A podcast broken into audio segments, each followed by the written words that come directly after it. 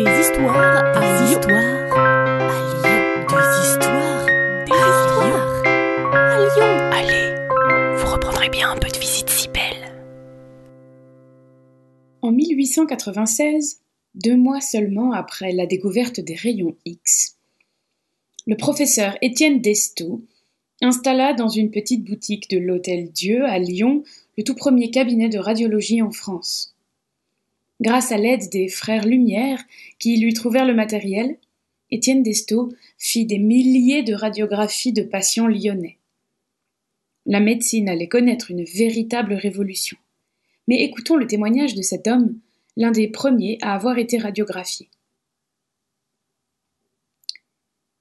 Euh, bonjour, je m'appelle euh, Eugène Meunier.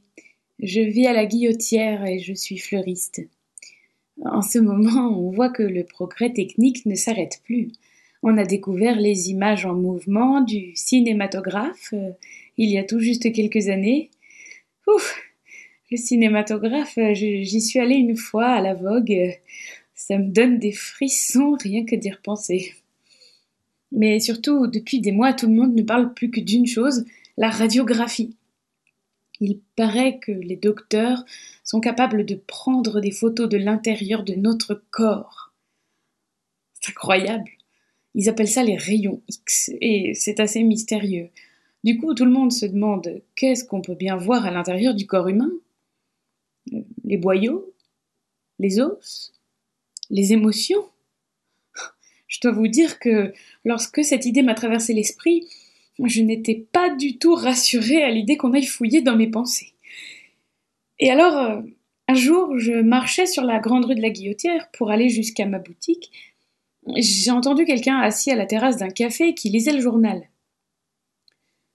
Outre l'intérêt scientifique que présentent ces expériences, les spectateurs s'amusent beaucoup à constater l'indiscrétion de ces rayons X qui traversent tous les corps, même les plus opaques, révèlent ainsi le contenu de toute chose.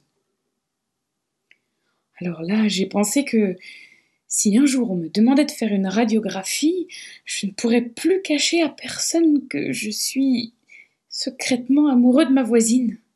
J'étais plongée dans ces pensées angoissantes quand soudain, paf Je n'avais pas vu un poteau juste devant moi et je venais de le heurter si violemment que j'en eus le souffle coupé pendant quelques secondes, et puis je commençais à sentir une violente douleur dans la poitrine. Deux semaines plus tard, la douleur n'avait toujours pas disparu et mon médecin m'annonça Monsieur Meunier, je pense que vous vous êtes fracturé une côte.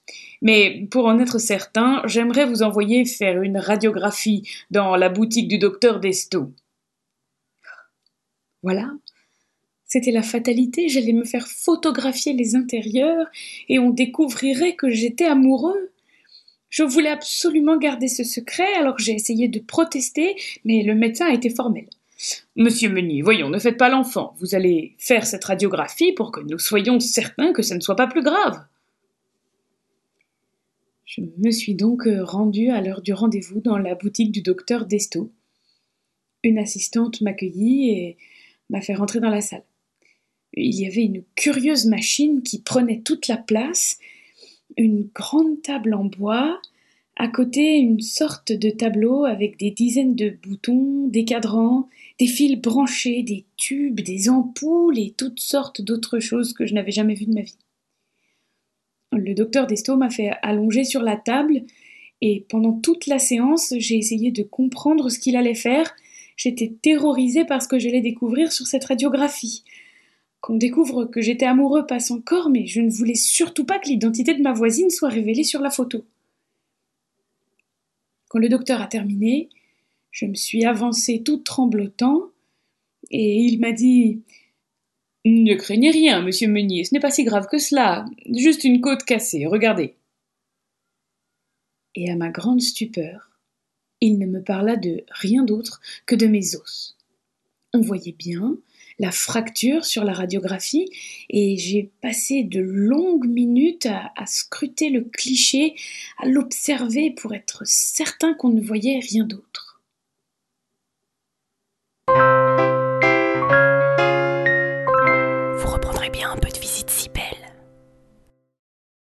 Salut à vous Une gognandise, en parler lyonnais, c'est une plaisanterie. Ce podcast d'histoire, de légendes et de gognandises lyonnaises est proposé par les Visites Cybelles, visites théâtralisées et comptées à Lyon. Vous pouvez nous retrouver sur les réseaux sociaux, Facebook, Instagram et Twitter. Pour réserver des visites, rendez-vous sur notre site web, vous trouverez le lien en description. Et pour connaître les prochaines histoires, abonnez-vous. Sur ce, on vous dit à bientôt.